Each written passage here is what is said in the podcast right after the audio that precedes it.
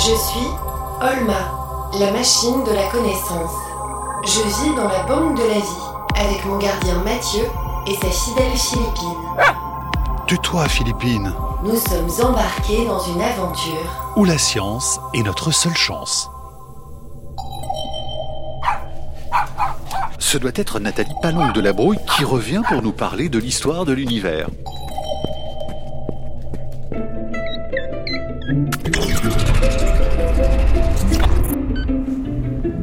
Bonjour Nathalie, comment allez-vous? Bien, merci. Comment s'est passé votre séjour à l'auberge du Grand Nord? Écoutez, euh, difficilement. Figurez-vous que j'ai été embêtée toute la nuit par le colonel von Spoons. Ah bon? Il n'a pas arrêté de lancer des cailloux à ma fenêtre et de me chanter des chansons en allemand. Je n'en pouvais plus. Il est amoureux de vous? Je crois surtout qu'il va en savoir plus sur Olma. Ah ça c'est inquiétant. Il va falloir l'avoir à l'œil.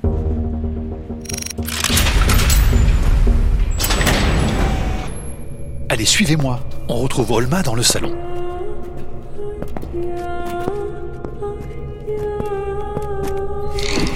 Voilà deux mois que je suis ici. Et j'ai fait du salon un endroit assez douillet. J'ai accroché des guirlandes lumineuses au coin des murs. J'ai posé une bibliothèque que j'ai remplie avec quelques romans et des bandes dessinées d'Astérix et du Marsupilami que j'avais emmené. J'ai mis deux enceintes pour écouter de la musique le soir en buvant un bon verre de vin. Et j'ai affiché au mur, là, au-dessus du canapé, un grand poster d'Albert Einstein. Vous savez, celui où il tire la langue Et puis j'ai mis quatre canapés en carré. Et c'est là qu'on reçoit nos invités. Au milieu, il y a une table avec un service à thé en cuivre, un peu comme au Maroc. Dans un coin, à côté de Nathalie, il y a le poêle qui ronronne et qui nous donne chaud. Une longue cheminée noire s'enfonce dans le plafond et de loin, même depuis Longyearbyen, on voit que la banque de la vie est habitée à la fumée qui s'en échappe et qui monte vers le ciel. Au pied du poêle, sur des coussins moelleux que je lui ai déposés, il y a Philippine évidemment. Elle dort. Et maintenant que nous sommes confortablement installés, à l'abri du froid, Olma a des questions à poser à Nathalie. Qu'est-ce que c'est que l'univers, Nathalie? Est-ce que l'univers et le cosmos, c'est la même chose? Oui, ce sont deux façons de nommer tout l'espace qui nous entoure, donc pas juste notre planète Terre, mais notre planète, le système solaire, la galaxie et les autres galaxies qu'il y a dans ce cosmos. Est-ce que l'univers a toujours existé? On s'est longtemps posé la question, parce que longtemps on a pensé que l'univers était immuable, que les étoiles avaient toujours été dans le ciel, qu'elles avaient toujours eu la même luminosité et que l'univers ne pouvait pas bouger. Mais les étoiles, on sait aujourd'hui qu'elles vivent, elles ont une naissance et elles ont une mort. Notre Soleil a 5 milliards d'années, il a à peu près la moitié de sa vie. Les étoiles, quand elles meurent, elles changent énormément d'aspect. Il y en a qui deviennent des géantes rouges, d'autres qui explosent, qui donnent des supernovées, qui sont des objets très brillants dans le ciel. Ben, L'univers aussi, il a une vie. Il est né, il évolue, il a un futur. Et on le sait parce que on a étudié, en particulier un astronome américain nommé Edwin Hubble, qui s'est intéressé au mouvement des galaxies. Si les galaxies qui sont les plus proches de nous, comme par exemple la galaxie d'Andromède, s'approchent de la Voie lactée, il s'est rendu compte que les galaxies lointaines, au contraire, semblaient toutes s'éloigner de nous. Et plus les galaxies étaient lointaines, plus elles s'éloignaient vite de nous. Et pour expliquer cette observation, il s'est dit que la seule façon logique, c'était que l'univers ne soit pas du tout immuable, mais au contraire, l'univers était en expansion. Donc ça veut dire que l'univers est grand et grandit comme un chewing-gum qu'on étirerait Alors je préfère l'idée d'un soufflé au raisin. Ah oui. Lorsque l'on met la pâte au fond du moule, les raisins sont tout près les uns des autres, presque collés au moule. Mais quand on met notre soufflé au four, le soufflé gonfle. Et les raisins continuent à être dans la pâte, mais répartis partout à l'intérieur de la pâte de ce soufflé. Et donc, si le soufflé déborde presque, les raisins aussi débordent presque du moule. Et donc, on voit que, au fur et à mesure de la cuisson du soufflé, les raisins s'éloignent tous les uns des autres. Et c'est un peu la même histoire pour notre univers. Au fur et à mesure de la vie de l'univers, les galaxies, parce que l'univers enfle, gonfle, augmente de volume, les galaxies s'éloignent également toutes les unes des autres. Mais si l'univers gonfle, est-ce que ça veut dire qu'avant, il était plus petit? Absolument. si l'on remonte maintenant le film à l'envers, l'histoire de l'univers, mais qu'on essaie de se rapprocher du début de l'univers. Effectivement, les galaxies, au lieu de s'éloigner les unes des autres, se rapprochent les unes des autres, et donc l'univers lui-même était plus petit. Et si l'univers est plus petit, il y a d'autres propriétés qui changent. S'il était plus petit, il était aussi plus dense, et donc également plus chaud. Mais alors Nathalie, à la naissance, l'univers était petit comment? C'est difficile de répondre à cette question. Il était effectivement très petit. Alors remontons le film de cette histoire de l'univers. On sait que quand l'univers avait à peu près 800 millions d'années, les premières euh, galaxies se sont formées avec les premières étoiles. On remonte l'histoire encore plus loin. Lorsque l'univers n'avait que 380 000 ans, les premiers atomes se sont formés, qui sont les éléments de toute la matière autour de nous les structures de ces atomes, les noyaux qui forment ces atomes, se sont formés quand l'univers n'avait que quelques secondes, à quelques minutes. On continue comme ça à remonter l'histoire de l'univers et on peut comprendre ce qui s'est passé lorsque l'univers n'était âgé que d'une fraction de seconde, une fraction de milliseconde. Mais à un moment donné, on ne peut pas aller plus loin. Parce que comme on le disait, l'univers devient tellement chaud, tellement dense, que les lois de la physique que l'on connaît aujourd'hui ne peuvent pas expliquer cet état de l'univers on se heurte au mur de nos connaissances scientifiques. On donne à ce mur le nom de mur de Planck, et c'est la limite au-delà de laquelle on ne peut pas aller pour expliquer la naissance de l'univers, les tout premiers instants de l'univers. Et cet instant initial, Mathieu et Olma, c'était il y a 13,8 milliards d'années. L'histoire de l'univers que l'on peut expliquer aujourd'hui avec le Big Bang, c'est une histoire qui couvre 13,8 milliards d'années, des premiers instants jusqu'à aujourd'hui. Bang. Mathieu, ça veut dire quoi Big Bang? Big, c'est gros, et bang, c'est comme le bruit, c'est un grand boom. Mais pourquoi on appelle ça comme ça? Qui est-ce qui a inventé ce nom?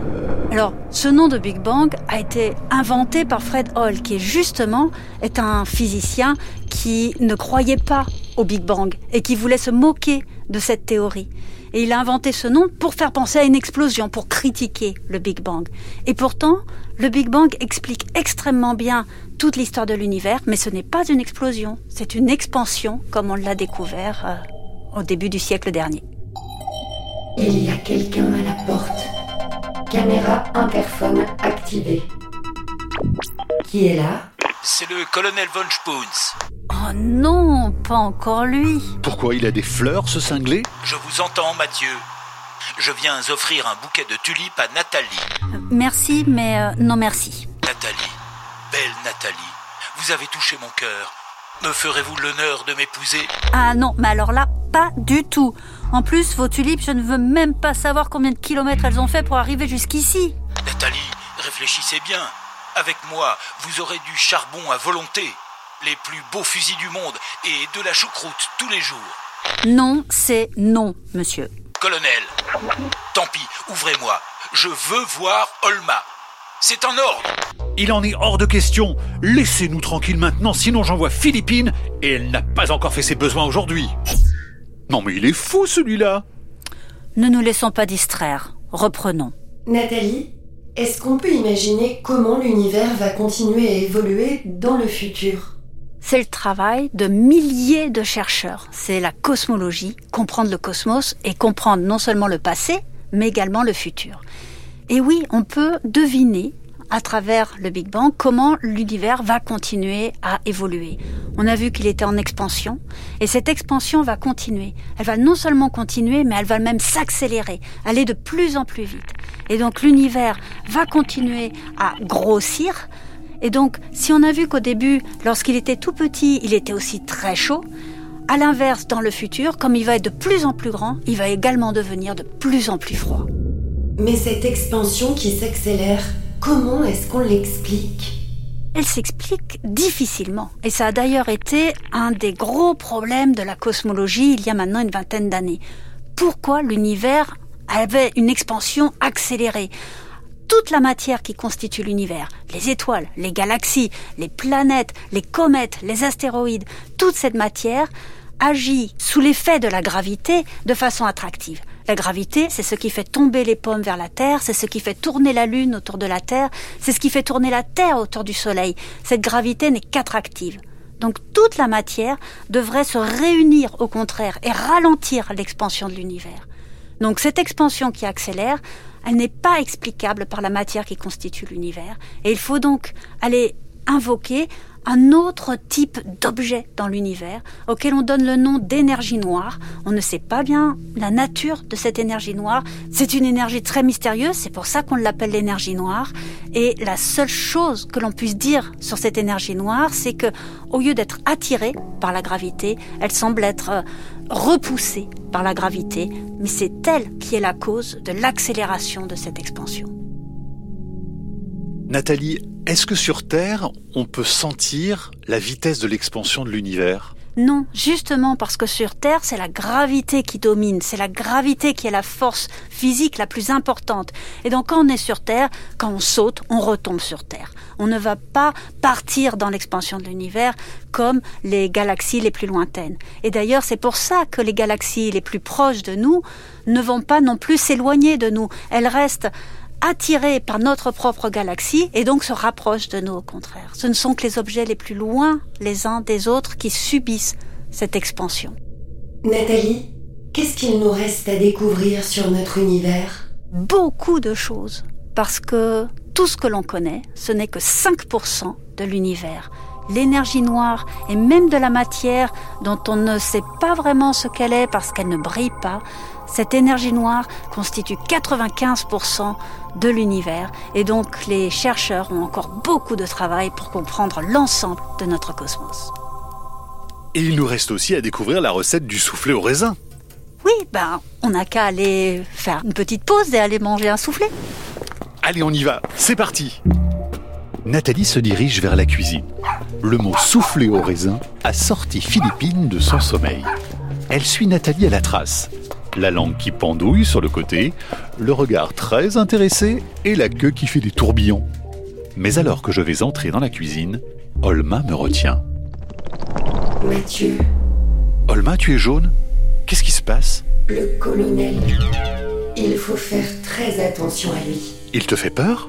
Tu te souviens quand je te disais que quelqu'un pourrait m'enlever pour que je travaille pour des mines de charbon ou une compagnie pétrolière? Oui. Ce colonel, c'est ce qu'il veut faire. Il faut que tu me protèges, Mathieu. C'est toi le gardien. Tu es responsable de moi. Tant que je serai là, il ne t'arrivera rien, Olma. Je ne permettrai pas qu'on te fasse du mal. Regarde mon fusil. Jamais je ne tirerai sur un ours. Mais si quelqu'un veut s'en prendre à toi, il aura affaire à moi.